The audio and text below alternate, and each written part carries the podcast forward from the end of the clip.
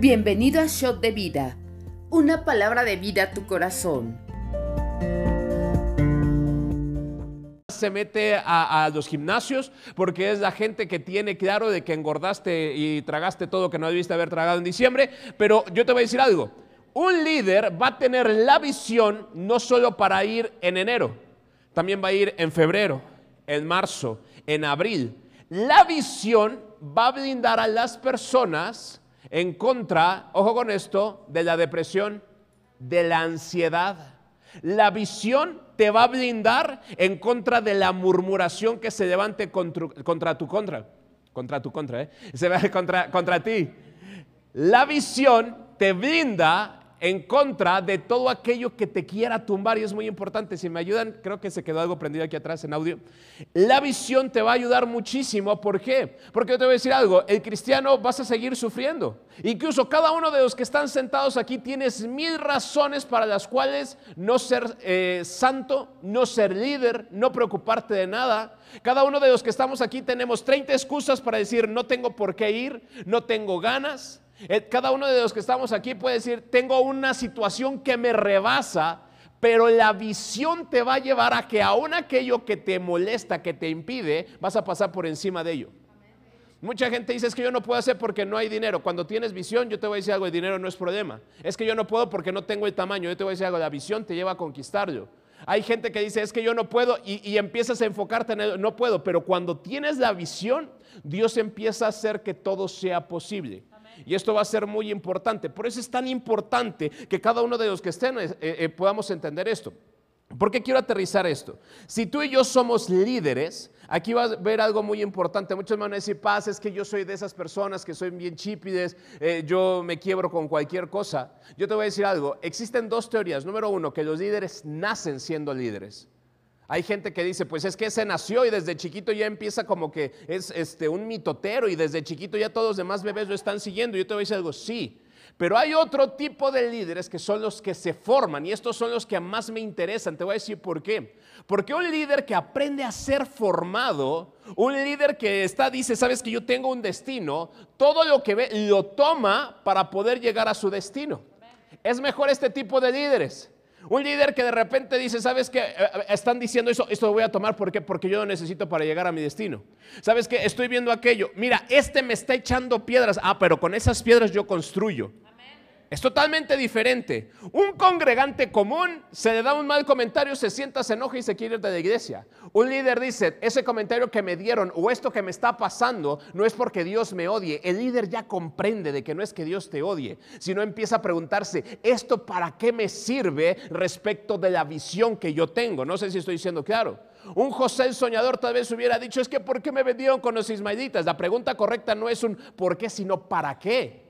Los ismaelitas que le enseñaron a José a hacer cuentas, le enseñaron sobre negocios. José iba a necesitar saber de negocios. Cayó en la casa de Potifar. ¿Por qué? Porque la casa de Potifar iba a ser una casa llena de militares. Él necesitaba saber tratar a los militares.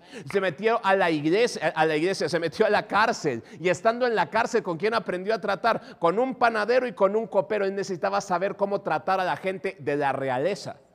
Ahora yo te quiero preguntar algo. Lo que estás viviendo ¿para qué te está sirviendo? Pastor, estoy pasando una crisis económica. Yo te voy a decir algo, si no aprendes a dominar lo poco, Dios no te puede llevar a una abundancia si no aprendes a valorar. Mucha gente dice, es que cuando Dios a mí me dé millones, Dios no te va a dar millones si primeramente no aprendemos a cuidar los centavos. Y eso es una realidad. Entonces, ¿cuál es el problema? La visión y la mentalidad es lo que va a cambiar. Ojo con esto, Pedro no nació siendo un líder, Gedeón no nació siendo un líder, Moisés no nació siendo un líder, Eliseo no nació siendo un líder, y la lista es inmensa de los que no nacieron siendo líderes. Pero ¿qué fue lo que pasó? Encontraron a una persona puede ser Dios mismo, Jesucristo o el Espíritu Santo y cambió la mentalidad y cambió la visión. Pedro de repente dejó de ser pescador de peces y empezó a ser pescador de hombres. De repente Eliseo era muy bueno con las yuntas y de repente llegó un Elías y le puso un manto encima y la visión le cambió. ¿Por qué? Porque eso es lo que hace un líder. Y muchos me van a decir, ay, qué padre eso van a hacer con nosotros. Sí, y eso no es lo más padre esto, sino que también esto es lo que tú vas a poder hacer sobre otras personas. Quiero hacerte una pregunta. Jesucristo tenía una visión muy, muy importante. Pero Jesucristo también tenía un problema, que tenía el tiempo contado. Jesucristo sabía que iba a estar únicamente 33 años en esta tierra y dijo, ¿sabes qué? ¿Cómo puedo lograr hacer todo lo que necesito si estoy limitado en tiempo, si estoy limitado en espacio? Sencillo, formando equipos. Y esto es algo que muchas veces nosotros nos, preocupa. ¿Sabes? El cristiano normalmente Dios dame, Dios bendíceme, Dios restaurame y no está mal. Pero sabes algo que debe de entender el líder? El líder debe de entender que es más importante la obra que Dios quiere hacer a través de ti en otras personas que, más, que lo que tú estás viviendo. Quiero decirte algo. Pregunta, ¿cuántos versículos en la Biblia hablan de cuánto medía Jesús en estatura? ¿Cuántos hablan de qué color eran sus ojos? Barba partida, barba eh, recortada, moreno, tez clara, güero, blanco, apiñonado, peludo, lampiño. ¿Y sabes por qué no habla tanto de eso? Porque para Jesucristo es más importante su obra que él mismo. Y el cristiano debe de entender que es más importante la obra porque lo que nosotros hacemos habla más de nosotros mismos que lo que nosotros decimos de nosotros mismos. Yo puedo decirte, soy un gran apóstol. Yo te voy a decir algo. ¿Sabes cuál es mi carta de presentación? La persona que está sentada a tu derecha y a tu izquierda. Esa es mi carta de presentación. Los líderes de mi iglesia es la carta de presentación del apóstol Víctor y de la pastora Mariana. Son nuestra carta de presentación.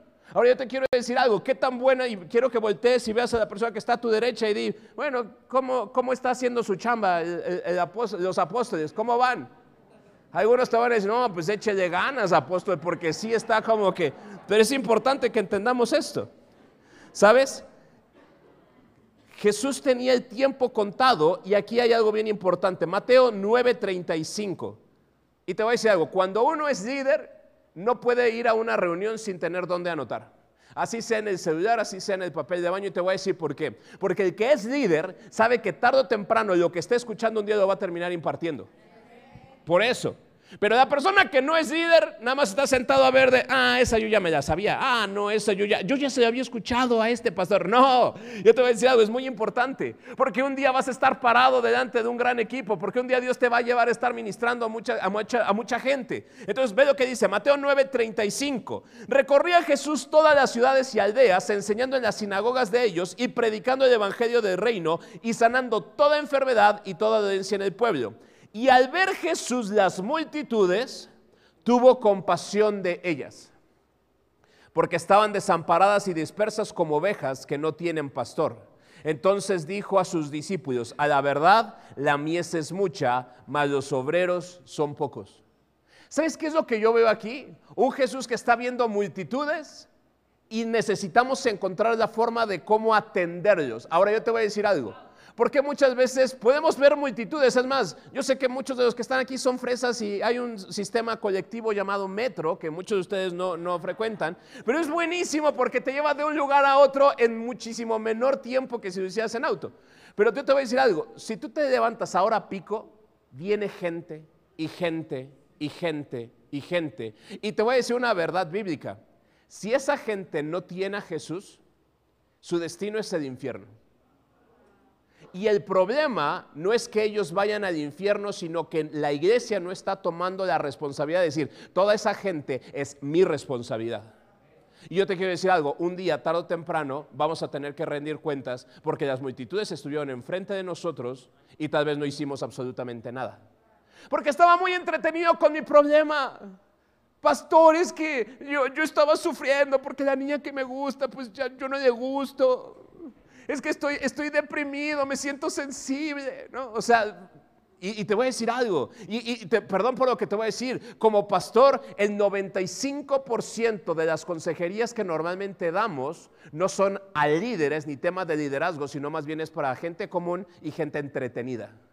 Gente que viene y está entretenida. Como estás entretenido, quieres resolver tu problema porque alguien te ve feo, porque vienes a entretenerte, no a informarte. Ahí ya te va. Si yo hago una reunión, y yo se los estaba comentando a los, este, líderes de, de ministerio, si yo hago una reunión y les traigo un profeta, que sus manos se encienden con fuego del cielo, no va a ministrar, no te va a enseñar nada, pero sus manos se prenden. Mucha gente vendría únicamente por ver fuego. Pero si yo te digo que vamos a ver una, una cátedra de teología, muchísimo menos gente vendría. Yo te voy a decir por qué, porque la gente quiere ser entretenida. Y nosotros como líderes, nuestra forma de pensar debe ser diferente. Perdón por lo que te voy a decir, pero si tú eres de las personas que tienes que escoger entre leer, la Biblia o maratonear en Netflix, la decisión que tú tomes vas a poder determinar si eres un común o eres un líder. Cerrado, no hay, no hay otro tema, ¿sí me explico? Pastor, es que yo quiero maratonear, entonces yo te voy a decir algo, empieza a educarte y empieza a renunciar a cosas. Yo te voy a decir algo, mucha gente se quiere casar y si te quieres casar y no aprendes a renunciar, no te vas a casar. Mucha gente quiere bajar de peso, si no empiezas a renunciar a la coca, a las papas y al pan, no vas a adelgazar. Es una realidad, tienes que aprender a sacrificar. El líder, cuando tiene la visión, dice, si yo sacrifico esto, un día me voy a parar ahí. Gente, deportistas de alto rendimiento, yo te voy a decir algo, no comen como tú comes. No se levantan a la hora que tú te levantas. Yo te voy a decir algo, no tienen los hábitos que tú y yo tenemos, pero cuando están en ese momento, en esa competencia de gloria, yo te voy a decir algo, nunca vas a poder saber qué se siente levantar una copa. Nunca vas a saber lo que se siente que te pongan una medalla y que tu himno nacional suene en frente de otros países, a menos que estés dispuesto a sacrificar. Ahora yo te voy a decir algo, ¿cuál es la visión? Muchos me van a decir, pastor, pero es que yo ya no voy a ser como Messi, ya tengo 70 años, yo te no importa, pero ¿cuál es tu visión? ¿Cuál es tu éxito? El día que tú mueras, yo te voy a decir algo. ¿Qué va a decir tu lápida? La gente va a decir, te vamos a recordar, ¿por qué? Porque eras como los peces en el río que bebía y bebía y volvían a beber, ¿no? ¿O por qué te van a recordar? Aquí yace el que pedía y pedía y no pagaba, ¿no? Es más, te van a poner ahí en tu lápida estampitas de Coppel porque les debías a ellos, ¿no? O sea, sería el colmo. Ahora yo te quiero preguntar, ¿qué va a decir tu lápida? Cuando te estén enterrando la gente, ¿qué va a hablar de ti? Sabes, yo me acuerdo muy bien el día que murió mi mamá, había mucha gente llorando. Me acuerdo de una persona que hasta abrazó el ataúd y llegó un primo y la tuvo que quitar. O sea, pero te voy a decir algo, ¿qué va a decir la gente? Cuando tú mueras, ¿qué se va a hablar de ti? El día que ya no estés, y te voy a decir algo, es un día que sí va a llegar. Pero muchas veces no estamos pensando en ese día. ¿Qué vamos a dejar? Yo te voy a decir algo, la única forma de poder transmitir lo que Dios te ha bendecido, lo que Dios te ha delegado, lo que Dios te ha transmitido a través de ti, es pudiéndolo sembrar en otras personas. Multiplicarte a través de otros. Y muchos me van a decir, pastor, pero es que yo no quiero tener hijos o ya no quiero tener más hijos. Yo te voy a decir algo, no, Jesucristo no tuvo hijos y heredó a todos nosotros. Jesucristo no tuvo un solo hijo natural. Yo te voy a decir algo, ¿y cuántas cosas no te ha legado a ti y a mí? Ojo con esto, la herencia es lo que tú le dejas a los demás. El legado es lo que tú dejas en los demás. Esta es la diferencia. Cuando tú te mueras, ¿qué es lo que la gente va a seguir haciendo? Sabes, muchas iglesias de repente partieron y se deshicieron cuando vino pandemia y los pastores murieron. Y yo te voy a decir algo, muchas de las iglesias la fuerza caía en una sola persona, pero cuando una iglesia tiene muchos líderes, cuando una iglesia tiene mucha gente que entiende del liderazgo, que entiende que no nacimos nada más para ser un grupo pequeño, que Dios tiene amor y compasión por las multitudes, cada uno empieza a tomar su papel. Yo te voy a decir algo, un líder no se ofende por cualquier cosa. Un líder es el primero en llegar, un líder entiende lo que otros no entienden. Un líder es el que reconoce y sabe que hay cosas que otros van a vivir, pero tú vas no, es que para mí es totalmente distinto. Tal vez eh, te, toca servir en un área y hay una persona que, vamos a ser bien sinceros, es nefasto. Tal vez no te cae bien y tú dices, no me importa, ¿por qué? Porque Él no va a truncar el destino que Dios tiene preparado para mí. Él no me va a ser una piedra y Él no va a afectar mi destino. Hay gente que te va a decir algo, por no tener la mentalidad correcta y la visión correcta, por menos de una persona se terminó yendo de la iglesia. Te lo prometo. Gente que de repente, pastor, es que eh, usted pasó en el centro comercial y no me saludó. Y se fueron de la iglesia. Y tú dices, es que nunca lo vi, ¿no?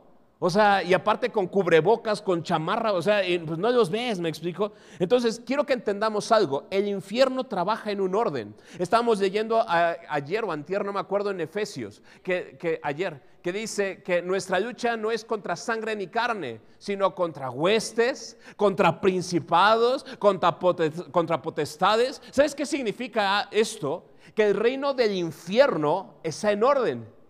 Pero muchas veces el reino de, Dios, la iglesia, muchas veces no avanza en orden. Muchas veces, sale, vamos a salir a evangelizar y chicle y pega y si sí, ah, qué bueno, llegaste a la iglesia. No, yo te voy a decir algo, se acabó eso.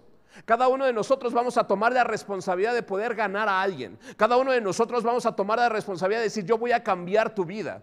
Sabes, un día me acuerdo muy bien, estaba trabajando y, tenía un, jefe, eh, trabajaba en una notaría, era muy grande la notaría, y un jefe me tomó y me dice, yo voy a hacer arte contigo. De aquí no vas a salir ganando más de 5 mil pesos mensuales, pero te voy a volver muy bueno en lo que hagas. Y yo dije, en ese momento quise tanto a este tipo. Era un alcohólico de primera, fumaba, pero como si no hubiera un mañana. Pero yo te voy a decir algo, me tomó y me dijo, yo te voy a enseñar. Y yo te voy a decir algo, el día de hoy mi familia y yo comemos de lo que este hombre a mí me enseñó. Porque un hombre decidió hacer arte con mi vida. Hoy yo te quiero preguntar algo. ¿Cuánta gente te ha tomado y te ha dicho, yo quiero hacer arte contigo? Nadie, pastor. Sufro mucho. Ahora, ahí te va. ¿Cuánta gente has tomado tú y has tomado el compromiso de decir, yo voy a hacer arte contigo? Uno de los, de los um, músicos que cuando yo era joven tenía como 18 años, hace uno o dos años atrás, este, ah, eh, eh, lo conocí en Colombia. A nadie le gustaba su voz, cantaba horrible, pero horrible. Pero en serio, cuando te digo horrible, o sea, parecía que estaban matando al pobre, estaba sufriendo, ¿no? Y yo te voy a decir algo, pero cuando yo conocí su testimonio, fue un chico que cuando llegó a la iglesia, el, líder lo encontró debajo de un puente, alcoholizado, drogado y semidesnudo. El líder lo tomó, lo llevó a su casa, lo bañó, lo perfumó, le consiguió trabajo y lo empezó a formar, a formar, a formar. Y él estaba tan agradecido que él empezó a ganar a otras personas. Él dijo, yo quiero entrar a la alabanza. Y la alabanza dijo, no, tú no, porque todavía de repente se te salen malas palabras porque una vez se fueron a un encuentro, a un cara a cara, y llegó el predicador y dijo, vamos a maldecir al diablo. No, pues este dijo, se fue con todo. Hasta el diablo necesitó sanidad interior, me explico. O sea, entonces, pero eso no lo querían. Pero el hombre estaba tan comprometido con el liderazgo porque alguien había tomado un compromiso con él que dijo, si no me dejan subir a la alabanza, yo voy a empezar a ganar muchos músicos. Y ganó muchos músicos profesionales y él armó su propia alabanza. Entonces de repente cuando dijeron, es que no puedes subir, no te preocupes. ¿Sabes qué era lo que hacía? Su nación muchas veces lo que nosotros conocemos como naciones, la gente de repente dice, no, es que aquí son cinco, ah, pero aquel tiene setenta y él tenía su propio grupo de alabanza. No es un grupo de alabanza, es la gente con la que nada más oramos. ¿Por qué te quiero explicar esto? Porque un líder tiene la capacidad de poder cambiar el destino de otra persona. Tú puedes cambiar la realidad de alguien más. Y no solo te estoy diciendo por palabras bonitas. Porque cuando un líder tiene el Espíritu Santo, yo te voy a decir algo, vas a tener la capacidad de poder cambiar destinos, vidas, familias. Y esto es súper importante. Porque yo te quiero decir algo. Muchas veces decimos, es que nadie lo hizo por mí. Si nadie lo hubiera hecho por ti, tú no estarías sentado aquí. Pudo haber sido una mamá así molona que todo el tiempo te estuvo friegue y friegue para que vinieras aquí. Pero aquí estás. Pudo ser tal vez algún líder que te estuvo marque y marque y lo odiabas, pero aquí estás. Pudo haber sido tal vez un predicador que te sacó dos, tres risas, tres llantos y por eso aquí estás. Pero gracias a ellos, porque hoy estamos aquí, gracias a un líder, el día de hoy tú estás aquí. Es muy importante. Lucas 6:12. Por aquellos días Jesús se fue a un cerro a orar y pasó toda la noche orando a Dios. Cuando se hizo de día, llamó a sus discípulos y escogió a doce de ellos. Yo te voy a decir algo, en la iglesia, cada uno de nosotros vamos a manejarnos por doce líderes. ¿Por qué por doce? Es una estructura que hizo Jesús, pero quiero explicarte algo. Si tú empiezas a atender a más gente, vas a perder la calidad de cómo vas a estar atendiendo a esa gente. Pastor, es que yo tengo un corazón tan grande que no solo 12, a muchos sí, pero cuando empiezas a tener a muchos, dejas de poner atención y calidad a la persona que realmente pudieras atender. Ahora, yo te quiero pedir algo, ahí donde tú estás, saca una hoja y quiero pedirte esto, si no tienes una hoja, sácalo en tu celular y te quiero decir por qué. Porque si tú no empiezas a ponerle a tu equipo, a tu ministerio, un nombre y apellido, difícilmente vas a poder levantar un equipo. ¿Por qué te digo esto? Si yo te digo, pastor, es que em, quiero bajar de, peso, ¿ok? ¿Cuánto? Pues bajar. Sí, pero, pero ¿cuánto quieres bajar? Pues lo que se pueda, no vas a bajar nada. Si yo te digo, vamos a empezar a formar tu equipo, ¿cuántos? Pues tu equipo. ¿Cuántos? Pues muchos. ¿Y cuántos son muchos? Y te voy a decir algo, llega el fin de año y no tienes ni uno. Es una realidad, no sé si estoy siendo claro. Hasta que no tiene un nombre y apellido no puedes empezar a levantar un verdadero equipo que valga la pena. Yo te voy a decir algo, porque muchos, no, es que yo soy padre de multitud. ¿Cuántas son tus multitudes? ¿Cuánto realmente es tu equipo? ¿Cómo se llama? El otro día vino una persona y me dijo, pastor, ¿cuál es la postura que usted toma para la gente que está en homosexualismo y lesbianismo? A mí no me digas cómo es la postura que vamos a tomar con mi iglesia. Dime un nombre y un apellido. Porque si a esto no le ponemos un nombre y un apellido, no te puedo dar de estrategia, porque cada uno es diferente. Hoy yo te quiero decir, ¿quién va a estar en la gente que tú vas a cambiar? ¿Quién va a estar en la lista que van a decir, sabes qué? Estos son los doce de David. Estos son los que los saqué de la cueva de Adulam. No me importa, pero estos son mis doce. Oye, pero tu discípulo habla con groserías. Y si supieras lo demás que piensa. Pero a este brother yo lo voy a hacer el mejor predicador. Pero a este yo lo voy a hacer el mejor profeta. Pero este yo lo voy a hacer el mejor empresario. Pero este yo lo voy a levantar y lo voy a hacer totalmente diferente. Yo te quiero decir algo, quiero que tengas esa lista y esa lista quiero que la escribas en un papel y que la pegues en tu cuarto y que empieces a orar por cada uno de ellos. ¿De dónde va a salir tu equipo? Y te quiero hacer una pregunta, ¿y qué calidad va a tener tu equipo? Porque muchos me dicen, no, pues es que yo me agarro, no, pues a, a mí échenme a David y a Judá porque ellos no hablan. Ah, pero si muerden, ¿no? ¿A quién quieres en tu equipo? ¿Quién va a estar en tu ministerio? ¿Quién va a llevar tu firma? ¿Quién va a decir, ese que está allá, ese es mi mentor? Y yo te voy a decir algo, se siente bien padre cuando la gente dice, ese es mi mentor y sienten orgullo. ¿Por qué? Porque eres quien está trabajando en ellos. Porque tienes un compromiso. ¿Sabes? Hay algo que es una madurez bien fuerte en el liderazgo que muchas veces no se predica desde el púlpito. Pero un discípulo verdaderamente debe tener compromiso, número uno, con Dios. Número dos, con la iglesia y número tres, con su equipo. Muchas veces la gente, ah, pues me voy de la iglesia. Oye, pero estabas atendiendo gente. Pues ahí que se queden. Yo, perdóname, eso no es madurez. Madurez es cuando tú tienes un compromiso. ¿Sabes qué? Yo por ti, yo no me voy. Ahora yo te voy a decir algo. Todos los que estamos sentados aquí vamos a tener ganas diarios a, a, diario, diario a pecar. Pero ¿sabes por qué muchas veces nos aguantamos? Porque yo sé que si yo peco, lo que yo traiga se lo voy a transmitir a mi gente y ellos no merecen un mal líder. Ellos no merecen un mal pastor, ellos no merecen un mal apóstol. Por eso es que muchas veces nosotros nos resistimos. A ti y a mí se nos van a aguantar, o sea, se nos antoja igual. ¿Sabes cuál es la diferencia? La visión y la responsabilidad que la gente tenemos atrás. Yo te voy a decir algo, ¿qué compromiso nosotros tenemos con Dios? Yo no puedo pararme y decir, Dios, es que yo te amo. No, espérame, yo sé qué es lo que hice. Y yo te voy a decir algo, antes de querer hacer algo, primeramente yo pienso en Dios, también pienso en mi familia, y también pienso en la gente que Dios nos ha dado.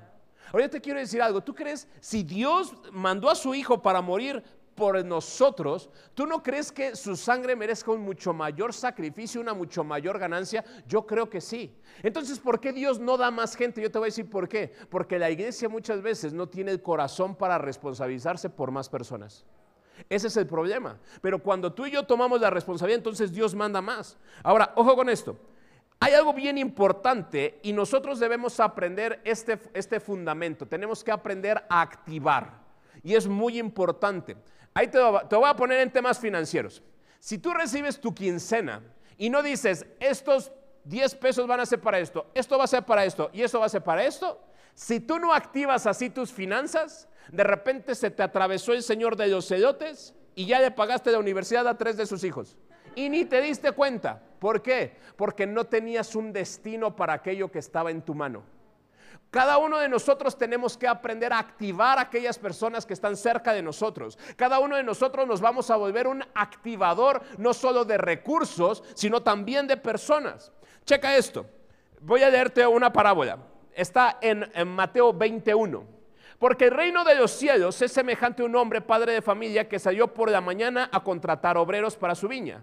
Y habiendo convenido con los obreros en un denario el día, los envió a su viña, saliendo cerca de la hora tercera del día, vio a otros que estaban en la plaza desocupados. Y a la persona que está junto a ti desocupados.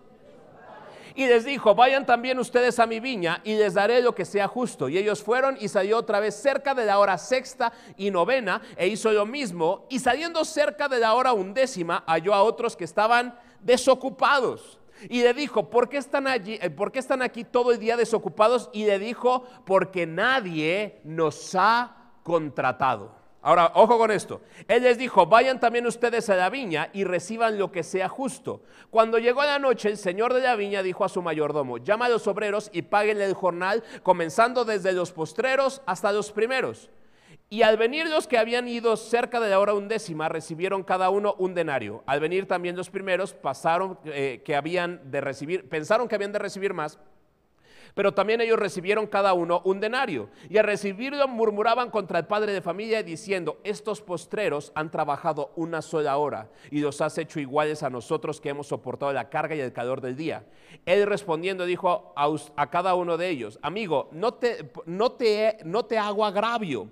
¿No conveniste conmigo un denario? Toma lo que es tuyo y vete. Pero quiero dar a este postrero como a ti. No me es lícito hacer lo que quiero con lo mío o tienes tu envidia porque yo soy bueno, así los primeros serán postreros y los postreros primeros, porque muchos son llamados, más pocos los escogidos. Cuando mucha gente lee esto, lo el primer papel que cada uno toma es yo soy el obrero. A mí me están llamando y yo merezco recibir una buena recompensa. Pero ahí te va. Si tú estás sentado aquí, tu visión no debe ser de obrero, sino de dueño de viña. Entonces, si tú eres un dueño de viña, lo que quieres es que tu tierra produzca. ¿Qué es lo que debes encontrar? Gente para producir resultados. Eso es nuestro trabajo. Mucha gente, es que, ¿y yo qué gano? No, no, no, yo te voy a decir algo. El que tiene mente de líder, ojo con esto, no piensa yo que gano, él piensa yo que produzco. El que está vendiendo su lomo, ¿qué es lo que va a decir? Ah, yo sí que gano pero la mentalidad es diferente. Yo te voy a decir algo. Vamos a pensar, si tú eres un líder y de repente llega alguien y te dice, tú vas a estar encargado de esta área. Yo te quiero preguntar algo, ¿y qué haces con esa área?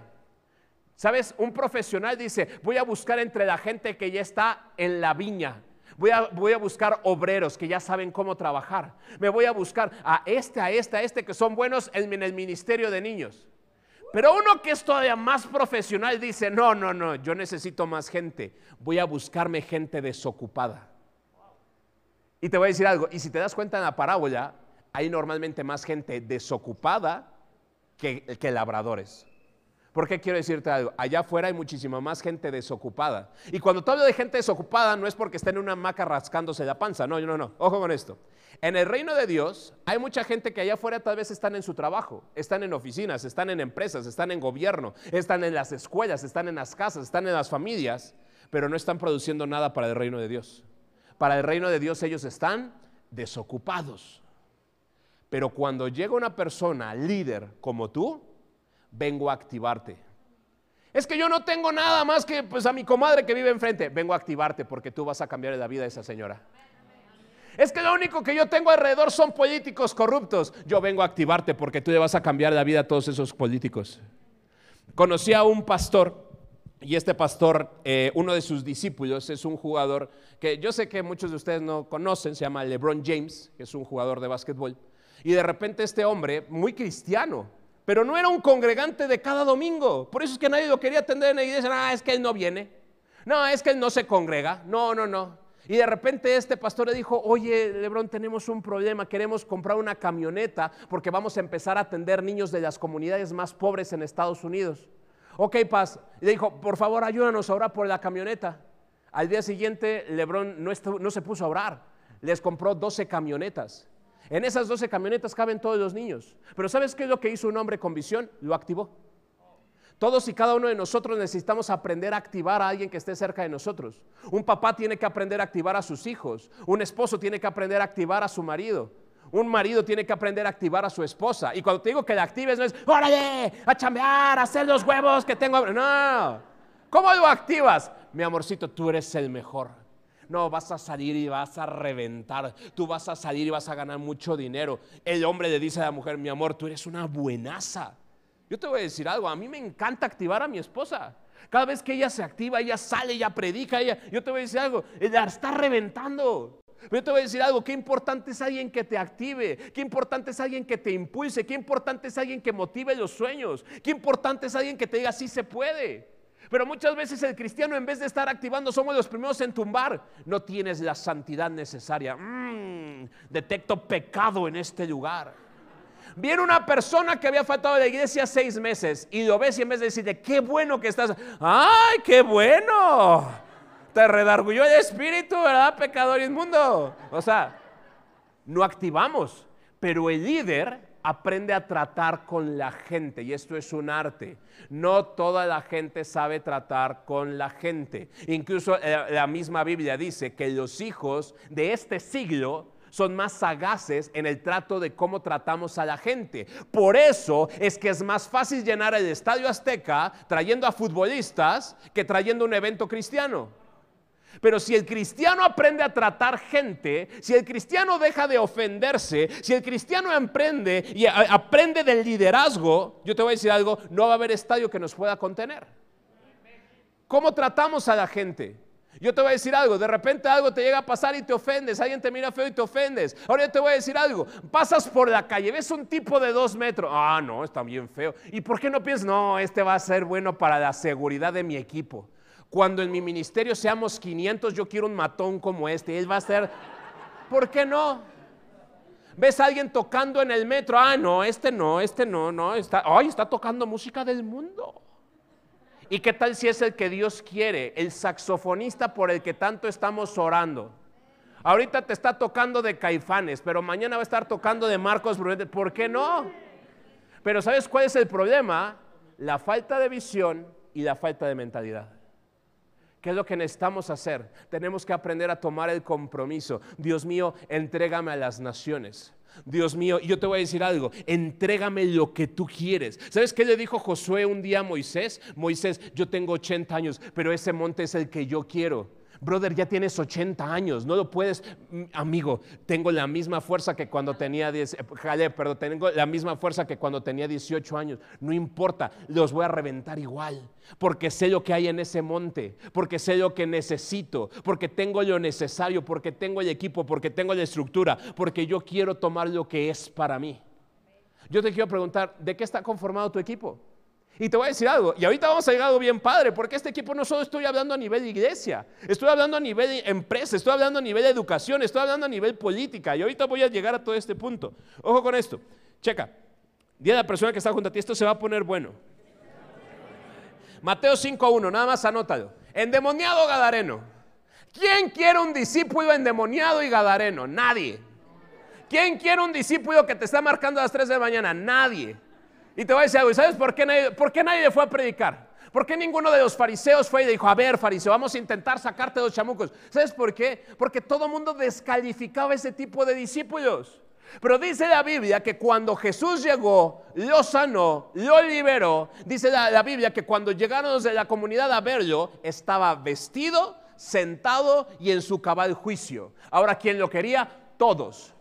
Dijo un día, un día dijo la Madre Teresa de Calcuta, ojo con esto, aprende a atender a la gente que nadie quiere y cuando tú atiendas a la gente que nadie quiere, Dios te va a dar a que atiendas a la gente que todo el mundo quiere.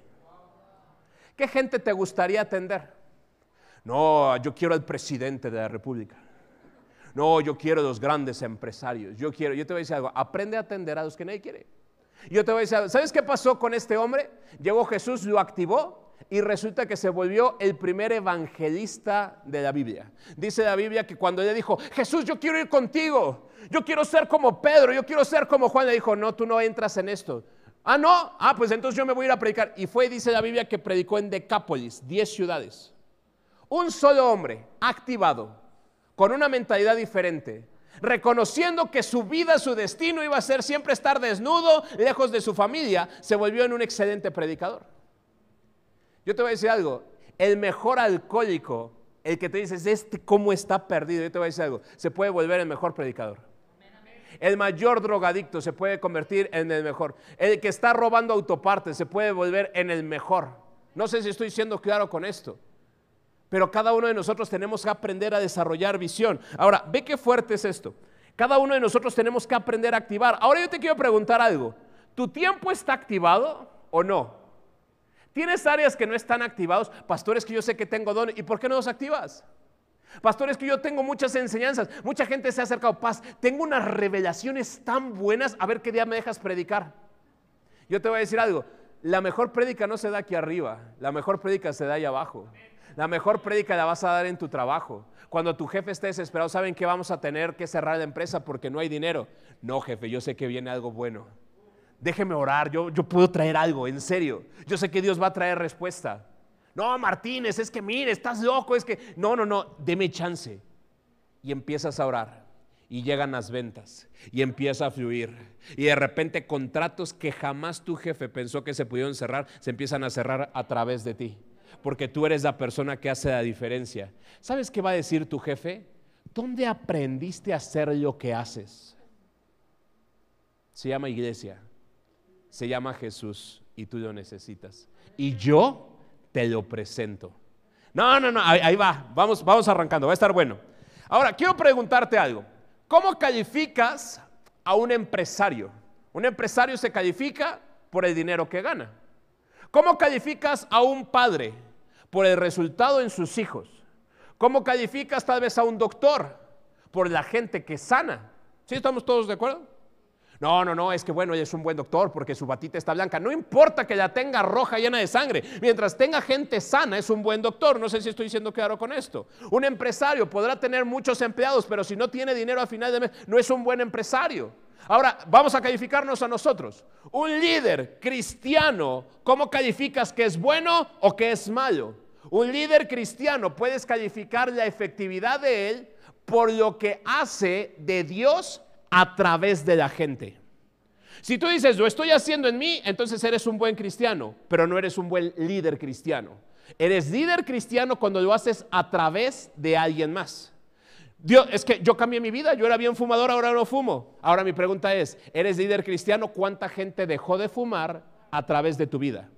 No, pues ninguno. Entonces podrás ser un buen cristiano, pero no eres un buen líder cristiano. El líder forzosamente tiene que afectar la vida de otras personas. El líder está diseñado para afectar a otros. Por eso te digo, mucha gente tal vez se va a sentir incómodo con lo que estoy diciendo y te voy a decir algo, ten cuidado porque posiblemente no seas un líder. Y si no eres un líder o te descalificas o empiezas a pensar de una manera diferente. Ezequiel 16, 49, y este es el peligro que tienen todas las iglesias. He aquí esta fue la maldad de Sodoma, tu hermana. Soberbia, saciedad de pan y abundancia de ociosidad tuvieron ellas y sus hijas, y no fortaleció la mano del afligido y del menesteroso. Sodoma y Gomorra tenían principios. Ojo con esto, conocían a Dios. Eran, eran, lugares donde se hablaba de Dios. En algún momento conocieron de Dios. ¿Cuál fue el problema? El problema no es que lo hayan conocido, es que número uno, tenían demasiado pan. Un cristiano cuando viene, ya tomé una buena, ay, qué buena estuvo la prédica, ay, sí estuvo bien sabrosa. ¿Sabes por qué tienes mucho pan? Porque no lo compartes con alguien más. Por eso es que muchas veces tú y yo podemos tener mucho pan. Abundancia de ociosidad. Pastor, es que me va tan bien y soy tan próspero que no sé qué hacer con mi tiempo. Los ministerios, yo te voy a decir algo, hay mucha gente que está desocupada. Y el joven que tú y yo no tomemos y lo empecemos a formar va a estar de ocioso. ¿Y sabes normalmente qué hace un joven ocioso? Juega a Xbox. ojalá jugara nada más Xbox. Pero van a hacer cosas que no son correctas. Dice, y no fortaleció la mano del afligido y del menesteroso. Ojo con esto. Jeremías 29. Mucha gente me dice, paz, es que estoy tan lastimado que yo no puedo. Estaba leyendo y estudiando un poco a Jeremías y cuando a Jeremías lo golpearon, lo encarcelaron, dice esto Jeremías, si digo, no pensaré más en el Señor ni volveré a hablar en su nombre, entonces tu palabra en mi interior se convierte en un fuego que devora, que me cala hasta los huesos. Trato de contenerla, pero no puedo. No sé si alguien aquí te haya golpeado tan duro la vida que dijiste, ya, ya no quiero nada, Dios. Ya, estoy cansado. Pero yo te voy a decir algo. Jesucristo es como la mafia. Una vez que entras, te prometo, te prometo, no sales. ¿Y por qué te lo puedo prometer? Porque ya lo intenté. Siendo pastor y no siendo pastor, yo te voy a decir algo, ya lo intenté. Y te voy a decir algo, aunque quieras, perdón por lo que te voy a decir, ya no puedes. ¿Sabes qué, Dios? Ya estoy cansado de ti. No voy a ser el líder, no voy a hacer nada, me voy a enfocar en lo mío. Y sabes, quieres echarte una cubita y te sientes mal. Te echas tu sarta de groserías y te sientes mal. ¿Sabes por qué? Porque ya has sido sellado por el Espíritu Santo. Por eso es que no puedes. quiero enseñarte algo y esto es bien, bien profundo. Job 42, 10. Muchos me van a decir, pastores, que estoy pasando por una mala situación y usted me dice que invierta en otras personas. Quiero darte una joya de versículo. Y quitó Jehová la aflicción de Job cuando él hubo orado por sus amigos. ¿En qué momento cambió la situación de Job? Cuando dejó de interesarse en él y empezó a interesarse en otros. Yo te quiero preguntar algo. ¿Cuántos de aquí tienen situaciones económicas? No levantes la mano. ¿Cuántos tienen situaciones matrimoniales? No me levantes la mano. ¿Cuántos tienen situaciones de pecado que dices es que ya no puedo? Yo te voy a decir algo. ¿Sabes en qué momento tu situación va a ser cambiada? Cuando empieces a orar por otros y dejes de estar poniendo los ojos en qué tan mal estás tú. Cuando digas, ¿sabes qué? Yo voy a hacer arte contigo. Pero te está costando trabajo esto. Pero yo te voy a decir algo. Cuando pones las manos en otros y empiezas a orar, tu situación empieza a cambiar. Hay mucha gente que sufre de soledad aquí. Pero cuando empiezas a orar por otros, tu soledad se empieza a disminuir, disminuir, disminuir, disminuir. Llega un momento que dices, tengo tanto discípulo que no sé dónde quedó mi soledad. Te lo prometo. Gente que está sufriendo con bulimia, con anorexia, empiezas a orar por otros y dices, yo vengo a bendecir tu casa. Y de repente tienes tantos discípulos en la semana. Lunes tengo que ir a eh, dar eh, nación en la colonia Ruiz Cortines. El martes voy a la del Valle. El miércoles en Anarbarte. El, jueves en Interlomas. El viernes tengo reunión. El jueves. Y se te fue. Y no, y el problema es que si traías bulimia y anorexia, en cada casa te ofrecen pan y café. Tómala. La bulimia y la anorexia se te olvidaron. Porque empezamos a activarnos en otros. Aquí es donde quiero llegar. Mateo 28, 16. Pero los once discípulos, y quiero pedirte algo, dile a la persona que está junto a ti, este es el arte, dile, este es el arte de un versículo antes. ¿Por qué quiero decirte esto? Normalmente siempre vamos a Mateo 28, 19. Por tanto, id y hacer discípulos a todas las naciones, bautizándolos en el nombre del Padre, del Hijo y del Espíritu Santo, enseñándoles no que estén de acuerdo, no que se lo sepan, no, sino que guarden todas las cosas que les he mandado. Mucha gente me dice, pastor, es que mis discípulos no vienen el domingo. Entonces no les estás enseñando que guarden todas las cosas. Es que mis discípulos, este, pues son congregantes, este, se conectan. ¿A qué se conectan? No les estás enseñando que guarden, entonces no son discípulos. Bueno, mis discípulos son de aquellos que este, pues todavía le entran bien duro el chupe. Ahora te voy a decir algo, ¿están siendo están trabajando con esa área o de plano no son discípulos? ¿Quiénes son tus discípulos? ¿Quiénes llevan tu firma? Yo te voy a decir algo, el día de mañana yo podré ser reconocido como un abogado que eh, logramos hacer varias cosas. ¿Y a mí qué me importa? ¿Sabes en qué se va a volver una de mis operaciones? La mejor de mis operaciones, ¿sabes qué se va a convertir en unos 400 años? En nada.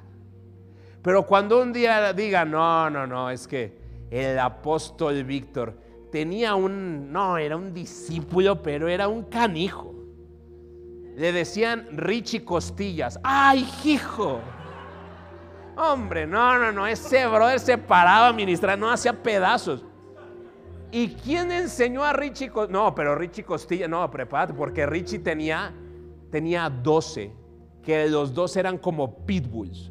Tomaban una persona y no lo soltaban, y no lo soltaban, y no lo soltaban, y hasta que los volvió los mejores predicadores. De hecho, hoy tenemos ciudades que tienen el nombre de los discípulos de Richie Costillas. ¿Por qué no? ¿Por qué no hacerlo así? ¿Por qué no pensar que el día de mañana podemos volvernos en un factor de cambio en la gente? Yo te voy a decir algo, muchos de los que están aquí un día vas a estar predicando a muchos políticos, porque los, los políticos también tienen familias, tienen esposas, tienen problemas. No, es que un día yo le voy a estar predicando a gente de mucho dinero. Yo te voy a decir algo, sí, porque la gente que tiene mucho dinero también tiene problemas, porque también lloran, porque necesitan a alguien que esté cerca. Yo te voy a decir algo, y va a haber gente que se va a meter literalmente a las alcantarillas, a sacar personas, y le vas a decir, tú que no tienes para comer y no tienes dónde dormir, yo te voy a presentar al Señor Jesucristo y vamos a cambiar tu realidad. Pero necesita alguien que tome el compromiso. Ahora, ahí te va el arte de ir un versículo antes.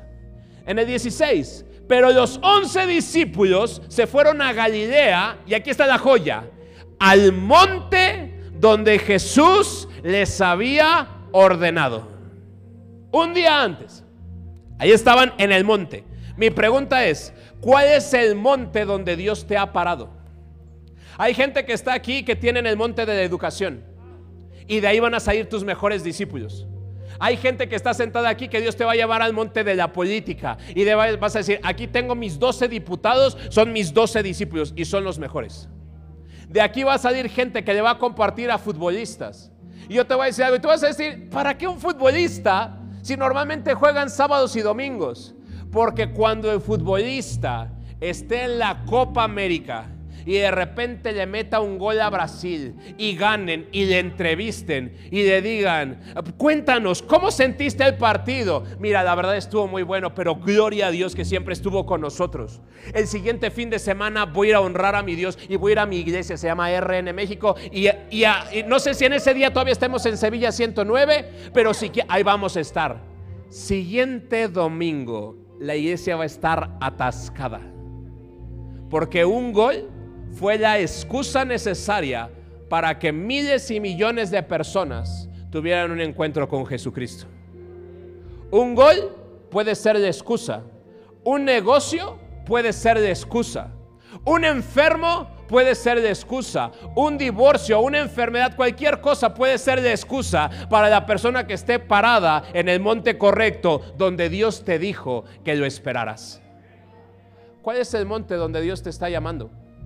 Mi monte es la iglesia. Yo te voy a decir algo, es el monte donde todos al final todos concurrimos. Pero cuando tú eres un buen cristiano, cuando tienes mente de líder, cuando tienes la visión correcta, la gente va a decir, yo quiero lo que él tiene.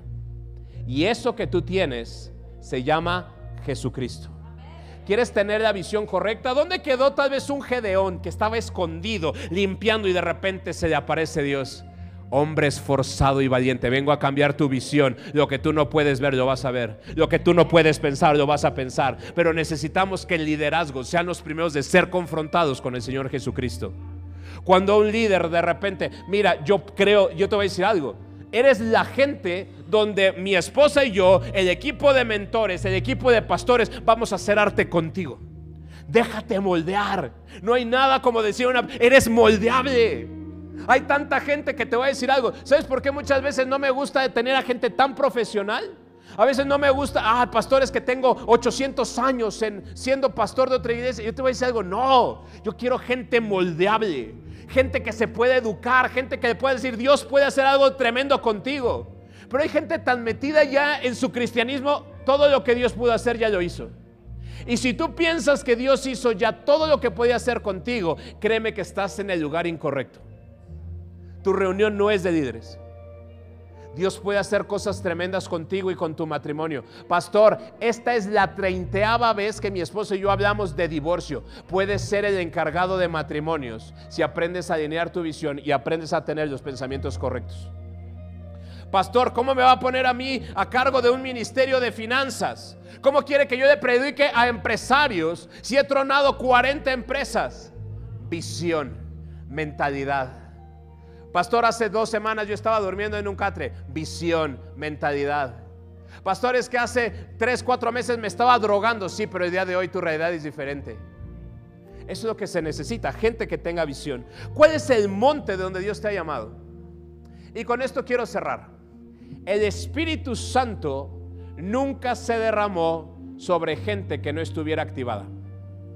Muchos dicen, Espíritu Santo viene y me activa. No, el Espíritu Santo viene y fortalece y da dones y da milagros y da virtudes a gente que ya está haciendo algo.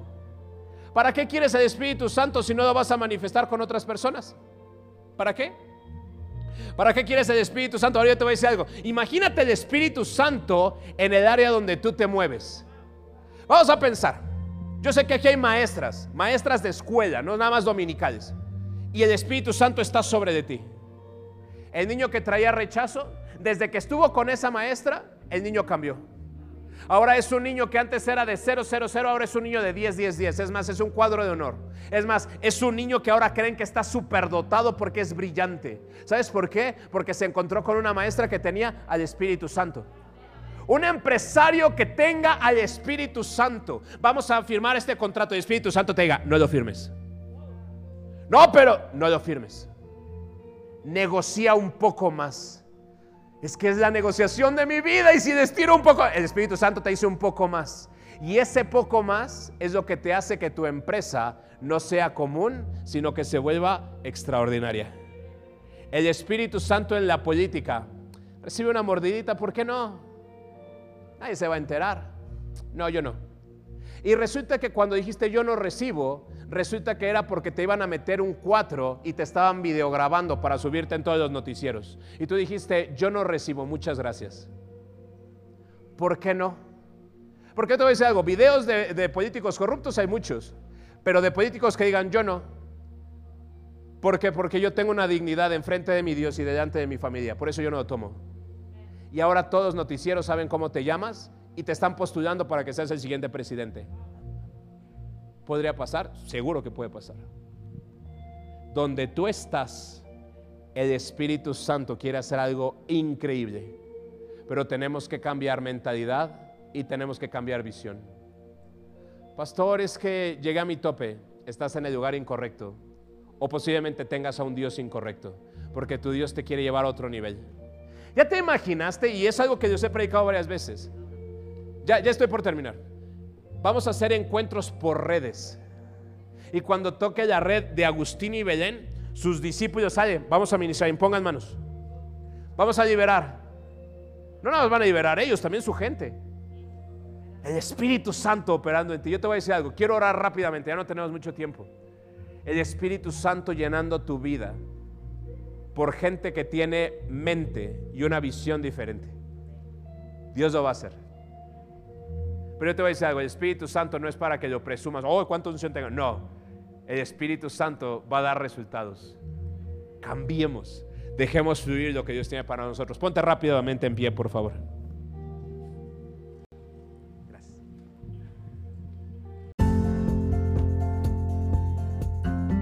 Conoce más en rnmexico.org. Yo soy RN México, amar, transformar servir y enviar.